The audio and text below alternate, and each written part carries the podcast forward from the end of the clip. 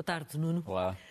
Porquê que chamas ao primeiro, ao primeiro tema, que tem a ver com a vitória de Marrocos sobre Portugal, mais do que futebol?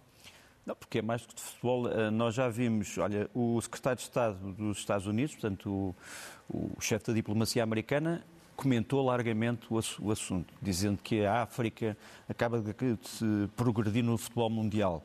Eh, aliás, é, uma, é, uma, é um comentário interessante porque, obviamente, que Marrocos é muito mais do que um país africano. Quer dizer, dizer que Marrocos é um país africano é a mesma coisa que dizer que os Estados Unidos são um país americano. Está bem, ok. Uh, o Marrocos é um país eh, de maioria muçulmana, é um país periférico da Europa, é um país árabe do Maghreb, é um país atlântico, ao contrário que as pessoas julgam, é um país muito mais atlântico do que Mediterrâneo.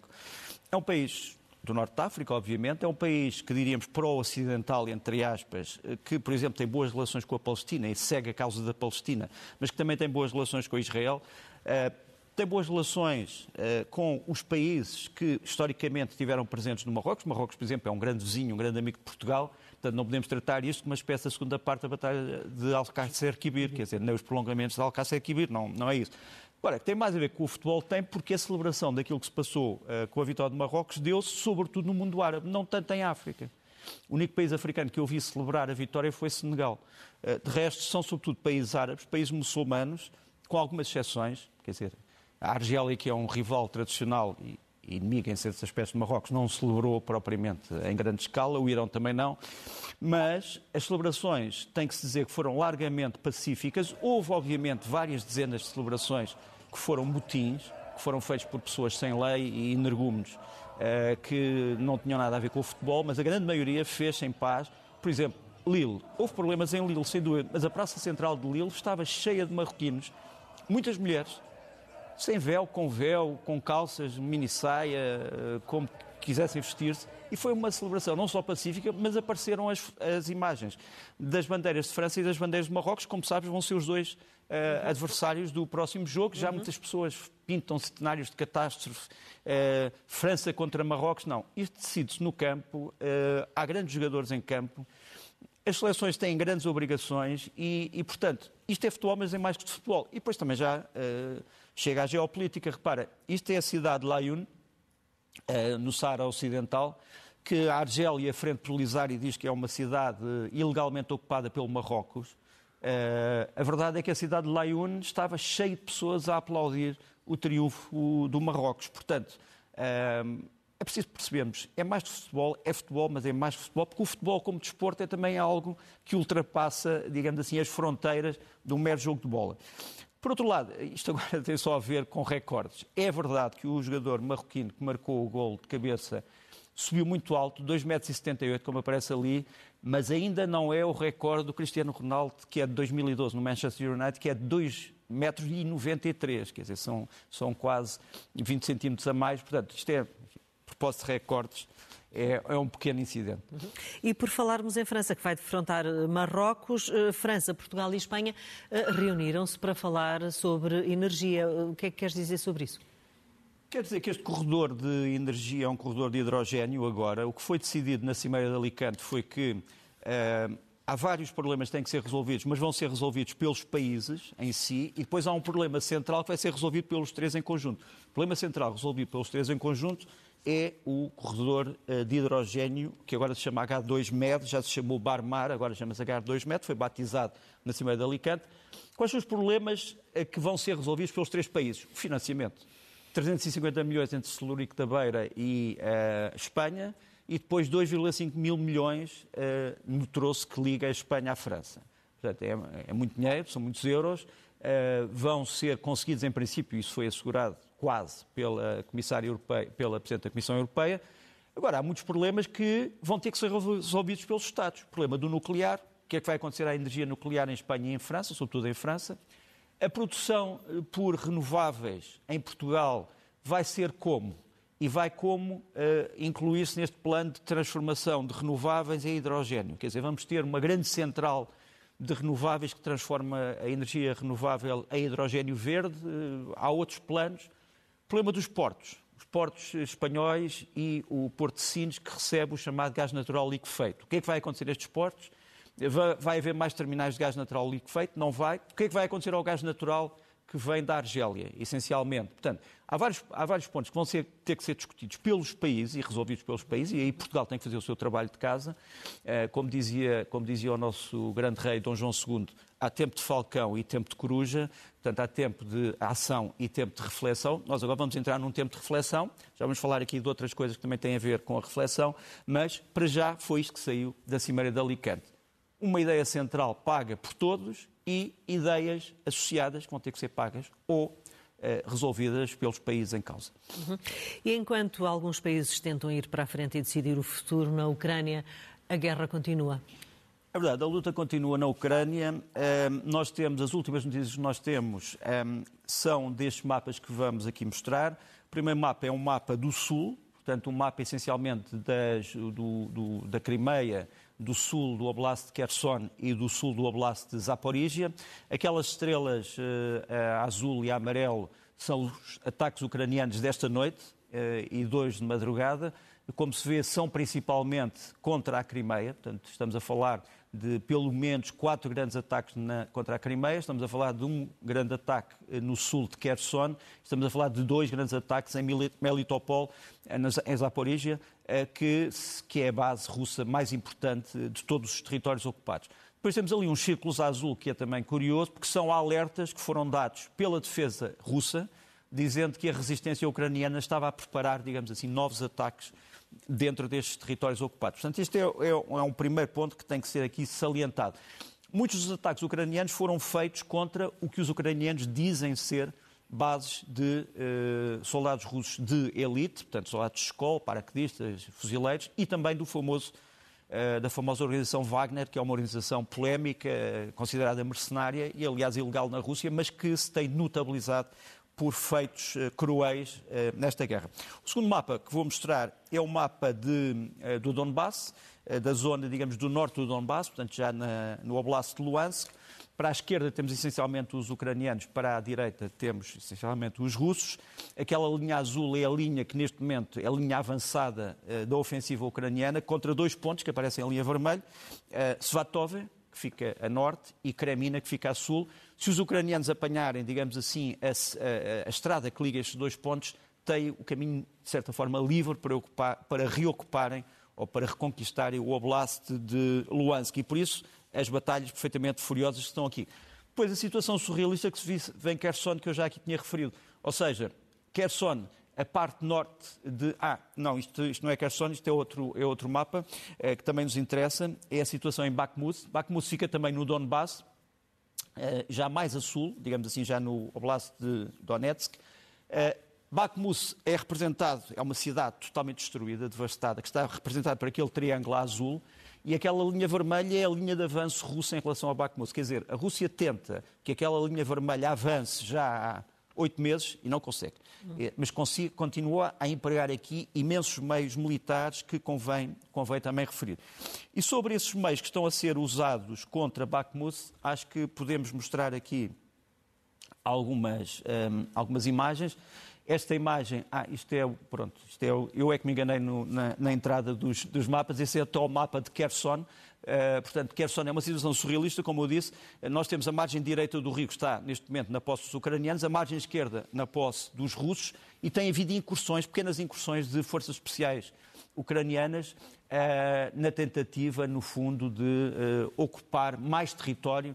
E houve uma tentativa que foi descrita na, na, semana passada, e podemos aqui mostrar melhor. Portanto, a margem, margem esquerda, a margem leste, margem sul a vermelho e azul, a margem uh, ocidental a amarelo e a azul. E houve essa tal incursão, mas quer dizer, nós estamos a falar de escaramuças uh, de forças que estão separadas por dezenas de metros. Uhum. Às vezes por menos do que dezenas de metros, o que também é uma situação, uh, digamos, surrealista. Mas agora talvez possamos ir aos tais, às tais imagens de Bakhmut, ou seja, um caça Su-34, que é um dos caças mais modernos do arsenal russo, que custa muitos milhões, eh, foi mais uma batida em Bakhmut, onde a Rússia está a aplicar grandes meios de combate, porque acha que tem que conquistar, no fundo, aquela zona até ao dia 15 de dezembro, é o que se diz. E, aliás, é isto que também é afirmado neste vídeo, que vamos ver, que é um vídeo também em Bakhmut, do uh, Batalhão de Informações Militares Skala, que é um batalhão ucraniano. Uh, é um vídeo bastante longo, em que eles tentam explicar qual a importância estratégica desta cidade. Eles explicam que esta cidade uh, dá acesso a vários pontos, quer do Oblast Donetsk, quer do Oblast de Luhansk, e, portanto, a sua tomada tem um alcance maior do que o próprio sítio físico. E depois, tem, obviamente, a dimensão psicológica.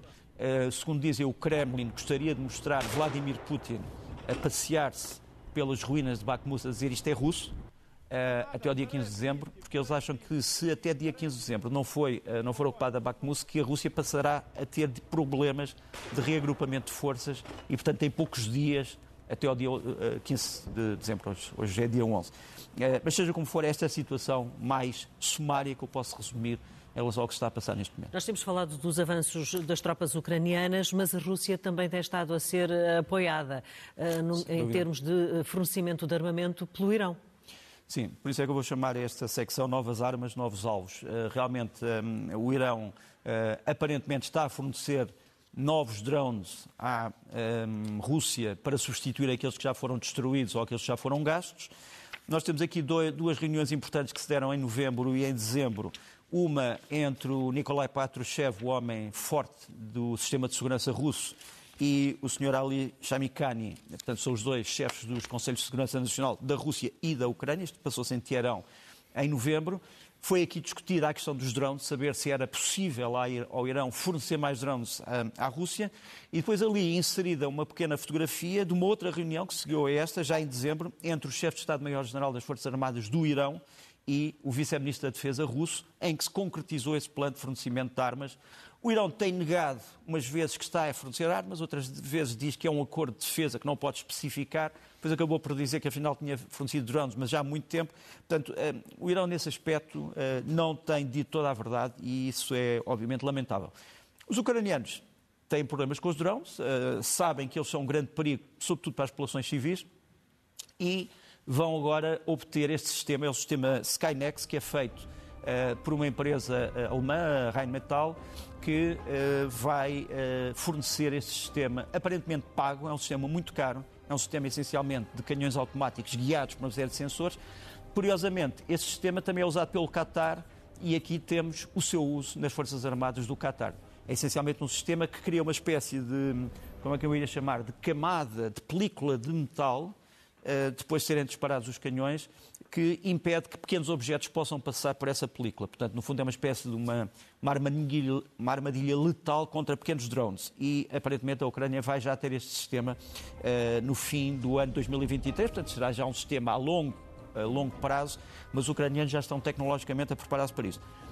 Outros países, por exemplo, a, a Eslovénia, uh, um país da União Europeia, da NATO, que é um país relativamente discreto, ninguém fala da Eslovénia a propósito da guerra, tem fornecido também carros de combate à Ucrânia que chegam à frente de combate, apesar de, dos ataques às vias férreas feitas pela Rússia. Quer dizer, a Ucrânia tem conseguido, através da via férrea, transportar todo este material para a frente. Os, M, os, os M55 da Eslovénia são a modernização fabulosa de um velho carro de combate dos T-55, velho, velho carro russo, com novas tecnologias e, portanto, já estão também neste momento uh, na frente.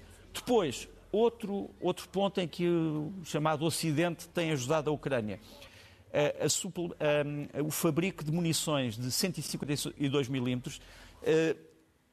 Porquê estas munições em especial? Porque isto são munições que se adaptam a todo o material que a Ucrânia tem apanhado à Rússia. Quer dizer, a Ucrânia tem, no fundo, milhares uh, peças de artilharia, blindados, uh, caminhões, uh, carros de combate, etc., de fabrico russo, e aí estão muitas peças de artilharia que levam estas granadas, que já não existiam numa, no, no, arsenal ucraniano, estão agora a ser feitos pela Ucrânia, mas também com tecnologia ocidental. Depois, dentro desta, desta guerra de novas armas e de novos alvos, há quem pergunte, mas porquê é que a Ucrânia não está já dentro da NATO? Eu diria, entre outras coisas, por causa deste vídeo. Quer dizer, que se estivesse já dentro da NATO, era um país da NATO a ser atacado, a NATO tinha que ter forças dentro da Ucrânia, como as tem dentro da Lituânia. Este é um vídeo, precisamente, em que a NATO diz, se a Lituânia for atacada, há forças suficientes para defender a Lituânia. Portanto, teria que ser feito um vídeo destes em relação à Ucrânia e, e ninguém acredita que, obviamente, a Ucrânia possa estar na NATO, uh, quer durante esta guerra, quer a seguir esta guerra, nos, nos, nos, prazos mais próximos. E se calhar a Ucrânia nem sequer vai precisar da NATO, vai transformar-se num país extremamente militarizado, ao contrário do que se previa no Kremlin. Uh, por outro lado, um, o secretário-geral da NATO, o Sr. Stoltenberg, veio dizer que esta guerra, infelizmente, pode expandir-se uhum. para outros países. E nós temos alguns documentos gráficos sobre isso. Por exemplo, aqui de um míssil eh, de fabrico russo S-300 de defesa aérea, que a Rússia tem usado em funções terra-terra, caiu na Moldova, portanto, num país eh, fronteiriço. Isto pode acontecer, já aconteceu na Polónia, pode acontecer noutros países. Portanto, a probabilidade desta guerra se expandir, mesmo involuntariamente, é terrível. Um, outro problema é saber que alvos é que são verdadeiramente alvos militares num cocktail. Imaginem, num cocktail no Kremlin, Vladimir Putin, quando segurava num copo de champanhe, dizia: É verdade, sim senhor, é verdade que estamos a atacar a infraestrutura elétrica da Ucrânia, mas não fomos nós que começamos. E ele diz. Uh, porque eles atacaram também a ponte de Kerch, a ponte de etc. Portanto, ele diz, sim senhor, estamos a destruir isto, mas não fomos nós, hein? não fomos nós que começamos. Isto é uma conversa um bocadinho uh, infantil uh, e, que, que, nós achávamos arredada das grandes, dos grandes centros de Estado. A verdade é que a Ucrânia também tem uh, criado novos alvos. A Ucrânia tem estado a atacar as profundezas do Estado russo, bases aéreas de onde partem ataques contra a Ucrânia, portanto são, são alvos legítimos, e tem feito isto através deste drone, que os ucranianos mantêm misterioso, eles chamam isto o BKVD 1 e 2. O 1 é um drone a jacto kamikaze, portanto que se destrói quando atinge o alvo, o outro é um drone que, quando não se destrói, regressa, digamos assim, à base e pode ser reutilizado. Uhum. Um, é um drone que é feito por tecnologia ucraniana, embora tenha algumas peças que são tiradas de velhos drones russos que já existiam no arsenal ucraniano. Mas é um drone totalmente revolucionário e que terá uh, atingido algumas bases aéreas russas com alguma, com alguma precisão. Uh, quantos drones destes é que a Ucrânia tem? Se é, o, se é a pergunta do um milhão de dólares, digamos, digamos que algumas dezenas. Uhum. Eh, o que põe alguns problemas para a Rússia, sobretudo psicológicos. Nós sabemos, por exemplo, que hoje de manhã ardeu uma parte do Museu Pushkin um, um, na Rússia, onde estão muitas obras de arte. E como sabes, esta semana ardeu este mega shopping center, uh, centro comercial russo, uh, nas imediações de Moscou, o centro Kimki. Nada disto é provocado por ataques que nós saibamos, não é? Quer dizer, uh, são aparentemente descuidos, são, são outras coisas, não sabemos, mas repara, a dimensão psicológica de uma pessoa que vive em Moscou e diz, bom, Afinal, a Ucrânia tem drones de mil quilómetros. Portanto, quer dizer, o próximo shopping center pode não ser um acidente. Uhum. Uh, e, portanto, há aqui uma dimensão psicológica que não pode ser esquecida. Uhum. E o que é que no âmbito desta guerra tu chamas uh, surpresa imponderável ou surpresas imponderáveis? Uh, aquilo que eu retirei, por exemplo, da última conferência de imprensa de Vladimir Putin e de alguns políticos russos que dizem: bom, nós achávamos que isto ia correr bem, mas não estávamos à espera de tanta resistência. Quer dizer, uma admissão curiosa. um, quase parece uma admissão de, de, amadores, quer dizer, eu reconhecer, olha, isto até parecia que ia, mas não, porquê é que eles estão a resistir tanto? Portanto, há, algumas surpresas e há também alguns imponderáveis. Por exemplo, nas últimas 24 horas, a 48 horas, o Cazaquistão um, não gostou de palavras do embaixador russo, russo no Cazaquistão que terá dito que o Cazaquistão está cheio de nazis e pode ser precisa uma intervenção no Cazaquistão. O Cazaquistão é um país pacífico, faz parte da antiga ex-União Soviética da Confederação de Estados uhum. Independentes.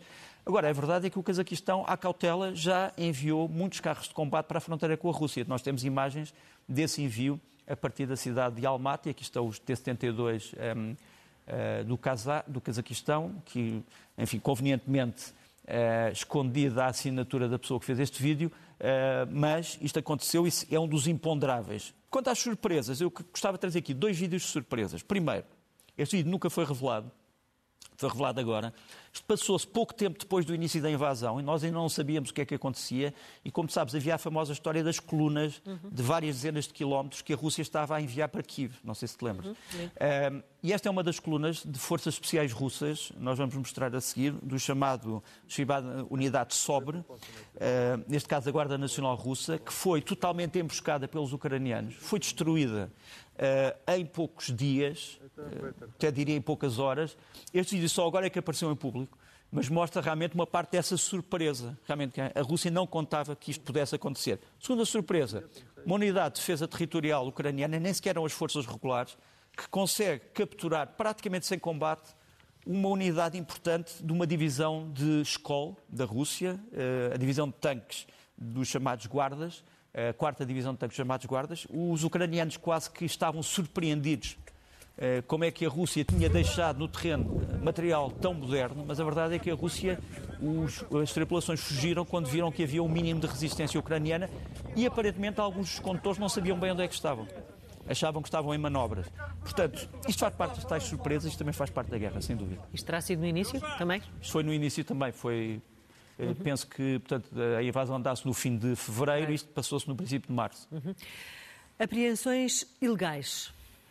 São, quais são? Uh, há um problema grave que a, que a União Europeia tem que decidir. A União Europeia, como sabes, eh, foi buscar muitos bens russos eh, que estavam sancionados pela União Europeia e pelos Estados Unidos e congelou-os. Uhum. Contas bancárias, obras de arte, casas, museus, pequenos museus privados e, sobretudo, os iates nós temos aqui o exemplo de três iates. O iate La Petite Ours, de um magnata russo, que aparece em cima, que foi capturado em França, mas depois percebeu-se que havia um problema no processo judicial e teve que ser devolvido ao magnata, está agora ainda em França, mas não se sabe o que, é que vai acontecer. No meio, o Royal Romance, que é um barco perfeitamente espetacular, eh, de um magnata ucraniano com ligações ao Kremlin, que está neste momento, neste momento em Moscou, foi capturado em Zagreb, em Zagreb eh, foi capturado não em Zagreb, em Split, na costa da Croácia, e um, ehm, já foi levado a leilão. Quer dizer, há um tribunal croata que uh, instaura um processo judicial e chega até ao Supremo Croata e decidiu-se que este navio pode ir a leilão e a receita do leilão vai para o Tesouro Ucraniano. O terceiro, em baixo, é o caso mais curioso, é também um grande iate, também de um grande magnata uh, russo ligado à Fórmula 1, chama-se Aldabra, Aldabra, não é Aldraba, Aldabra, estava na, estava na Sardanha uh, e quando foi identificado, houve algumas horas entre o processo de identificação e a polícia chegar ao sítio. Então o que é que aconteceu? O iate desapareceu. Pronto. Uh, o iate uh, zarpou, uh, foi, não sabe muito bem. Dentro, e só para te dizer que os países da União Europeia que querem apreender bens russos têm que ter a certeza absoluta de que o processo judicial é um processo impecável do ponto de vista da legislação interna e internacional. Uhum. Porque senão arriscam-se a incidentes é de bens apreendidos que depois são outra vez desanexados e, e é importante tudo isto fazer-se no espírito da, da, mais estrita legalidade. Uhum. E de que bens é que tu achas que Portugal precisa para, para dar este título uma necessidade nacional? Olha, é uma. Voltando ao tempo de coruja em que é preciso pensar, eu acho realmente Portugal, como um grande país marítimo, um, precisa ter uma grande, uma grande marinha de guerra, uma grande armada, uh, de uso dual. Uh, e precisa, sobretudo, de um tipo de navio que ainda não temos, que possa ser um navio que leve drones, portanto, os novos instrumentos de poder aeronaval, que seja um navio polivalente logístico, que possa levar material, que possa levar homens, que possa levar veículos, que possa acorrer a emergências, que possa transportar refugiados e também possa ser talvez um navio de reabastecimento de combustível. Nós precisamos destes três tipos de navios. Saber se é preciso comprar três navios ou arranjar só um, uh, essa é, grande, é a grande questão, mas deve ser uma prioridade nacional. E este navio que nos aparece aqui é o Bahia, da Armada Brasileira. Já esteve para ser comprado por Portugal em 2014. Portugal acabou por torcer o nariz, é um antigo navio francês, chamava-se Sirocco. Aparentemente, os três ramos das Forças Armadas não concordaram quanto ao tamanho da plataforma para, helicópteros, mas é um navio, seja este, seja o novo Bahia, chamem-lhe como quiserem, precisamos urgentemente uh, de um navio deste tipo e, portanto, os fundos que forem gastos nisto penso eu que serão uh, bem aplicados. Uhum. E o que vem a ser esta viagem ao mundo em 10 minutos que nos traz aqui hoje? Eh, tem a ver com o facto de realmente o mundo não é feito, como dizia o Sérgio Coutinho, só de pequenos nadas, é, é, é feito também de coisas importantes e, e, eu gostava de salientar algumas coisas que se passaram esta semana uh, muito rapidamente. Olha, um tribunal do Quebec, uh, no Canadá, aceitou um processo judicial, vamos ver como é que ele vai correr, contra uma empresa chamada Epic Games, que fabrica este, este jogo chamado Fortnite. Aparentemente, muitas famílias eh, canadianas estão preocupadas porque dizem que os seus filhos já não dormem, já não comem para jogar este jogo. Isso. Eu não vou aqui pronunciar-me sobre eh, se os jogos provocam habitação ou não. Em 2018, a Organização Mundial de Saúde disse que sim. Mas ehm, vamos ver o que é que este processo vai dar, agora que é um processo pioneiro, sem dúvida, e, portanto, vai ter que se reformular doutrina jurídica sobre isto, sem dúvida, e, e portanto, parece uma notícia importante. Segundo, África do Sul, uh, Cyril Ramaphosa um, continua a não saber qual. Ah, isto, não, isto é o segundo, peço desculpa, tem razão. Uh, é, uma, é a visita do presidente chinês Xi Jinping à Arábia Saudita. Uh, foram tratadas temas muito importantes. Petróleo. Será que o petróleo deve ter um preço máximo no caso da Rússia? Deve haver maior produção ou não? Um, o que é que vai acontecer à Síria? Eh, como é que estão as relações entre a Arábia Saudita, o Irão e a Turquia, três grandes potências do Médio Oriente? A China mostra-se interessada em todos estes problemas e, sobretudo, tratou-se da Ucrânia e os dois países decidiram uma coisa, fazer uma proclamação oficial a dizer que a Ucrânia precisa urgentemente de uma solução diplomática e não de guerra. Nas entrelinhas, todas as pessoas acharam que era uma censura à invasão. Agora, sim, penso eu, hum, a questão uh, da África do Sul, da, do Cyril Ramaphosa, uh, não se sabe bem qual vai ser o futuro dele. O que nós sabemos é que há um grande escândalo, um novo escândalo na África do Sul, que é este navio que nos aparece aqui, o Lady R, ou Lady Ertz, em, que, está, que, foi ter uma base naval uh, sul-africana em Simonstown, que é uma base hum, das Forças Armadas sul-africanas. O problema é que este navio está sancionado internacionalmente. É um navio russo que está sob sanção um, quase todos os países da África evitaram recebê-lo, mas a África do Sul teve-o durante alguns dias guardado militarmente e, portanto, como se já não bastasse o problema com o Ciro Ramaphosa, ele tem agora também que se bater com este problema, uh, com mais um escândalo, e a África do Sul, sinceramente, neste momento, não precisa, não precisa, não, não precisa de todo de escândalos. Por, antes, mais dois, mais dois assuntos. Este miúdo chama-se Leo Perisic, uma criança, é o filho do, de um dos avançados da Croácia e quando a Croácia ganhou a, a, ao Brasil, este miúdo que estava com o pai, o pai foi um dos carrascos uh, do Brasil, uh, cavalheiro, mas carrasco, sem dúvida, viu Neymar a, a, chorar e o filho, sem pedir conselho a ninguém, rompeu pela barreira de segurança e foi dizer ao Neymar, não chores, não chores, tu és um grande jogador. Isto foi uma das coisas que enterneceu mais as pessoas o Neymar teve que eh, afastar a segurança para abraçar o miúdo e saiu abraçado a ele. Portanto, estas coisas também emocionam e, e o desporto também é feito isto de, de, grande, de grande compaixão, grande paixão e solidariedade humana. Por fim, o mais estranho golpe de Estado em preparação no mundo. Estas pessoas aparentemente queriam eh, reinstituir não o império, mas uma monarquia uh, na Alemanha. Portanto, teríamos que regressar muito, muito, muito muito aquém no tempo, um, e o Der Spiegel, o, a revista alemã, trata esse, esse, golpe de Estado muito, muito estranho, mas que era considerado ameaçador, implicava a tomada do Parlamento uh, por Forças Armadas, etc. Traz isto na, na capa. Foram Pode parecer uma brincadeira, mas, pessoas, é? sim, pode parecer uma brincadeira, mas a Alemanha não tratou isto como uma brincadeira. Uhum. Uh, passemos aos livros da semana. O que é que trazes? Olha, trago-te quatro livros, dois em português, dois em inglês. Uh, um é um clássico do Victor Sérgio. Victor Sérgio foi um homem que lutou pela queda do Império do Czar e era um dos revolucionários russos, depois soviéticos, mais importantes. Depois revoltou-se contra o stalinismo e pagou por isso. Eh, este livro é um livro muito importante para compreender as várias tendências que se formaram na Rússia após a Revolução. Chama-se O Ano Primeiro da Revolução. Depois, sobre a Alemanha, numa altura em que a Alemanha estava decadente, eh, mas tentava construir uma república frágil, a República de Weimar. É um livro eh, que eu acho que merecia tradução em português, do Frank McDonagh, The Weimar Years, referente à Alemanha, entre 1918 e 1933. Depois, em português, uma mensagem da Ucrânia de Volodymyr Zelensky, que nos, apareceu, que nos aparece aqui já publicado uh, em português, e ainda um livro fascinante, chama-se Pursuit of Dominance, um, do um, Christopher Fettweis, que é, no fundo, o que é a história de dois mil anos de superpotências. Quer dizer, nós há dois mil anos que temos grandes poderes que uh, tentam dominar parte do mundo, têm os seus uh, mapas estratégicos convém conhecê-los. The Pursuit of Dominance, uh, a perseguição ou a tentativa do domínio, era, é, um, é um livro muito importante e que devia ser, penso eu, traduzido em português. Uhum. E também há filmes que nos aconselhas? Há dois filmes, Memórias de Paris, um grande filme uh, sobre os traumas psicológicos de pessoas que viveram os atentados em Paris feitos pelo Daesh. Nós falamos muito dos destroços físicos e daquilo que aconteceu à França como Estado e às leis francesas, mas os, os problemas psiquiátricos, psicológicos uh, que aconteceram às pessoas, às vezes são pouco investigados. Memórias de País, um grande filme, estreia para a semana em todos os cinemas portugueses. E depois, um grande filme iraniano, Os Irmãos de Leila, sobre conflitos sociais, sindicais, políticos, religiosos no Irão e como é que isso se traduz numa família na solidez ou na fragilidade de uma família. Portanto, dois filmes que eu acho imperdíveis. Este aqui já estreou e, e, e merece ser visto.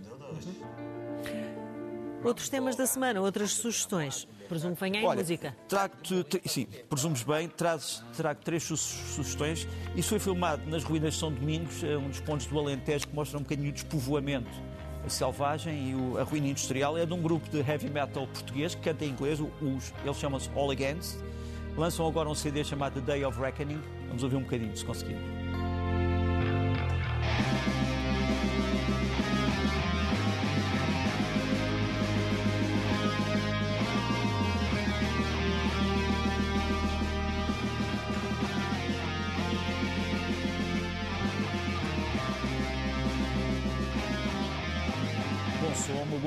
Música, uma, uma boa inspiração e um grande vídeo. Eh, E o tema também é muito importante sobre a decadência das sociedades e aquilo que alguns poderes injustos fazem para apressar essa, essa decadência.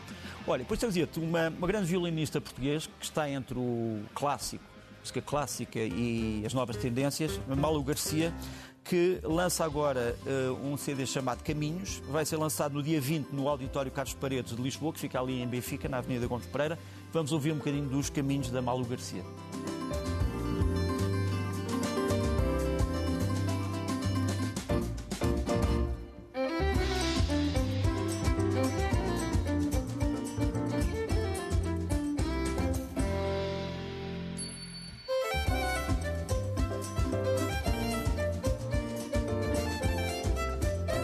Por fim, por fim, saímos de Portugal e vamos para, para mim, um dos grandes grupos, uma das grandes orquestras eh, de fusão, digamos, contemporânea, os Snarky Puppy, americanos, vêm a Portugal outra vez em, em, para o ano que vem. Lançaram agora um CD chamado Empire Central e isto é um pequeno trecho do Empire Central.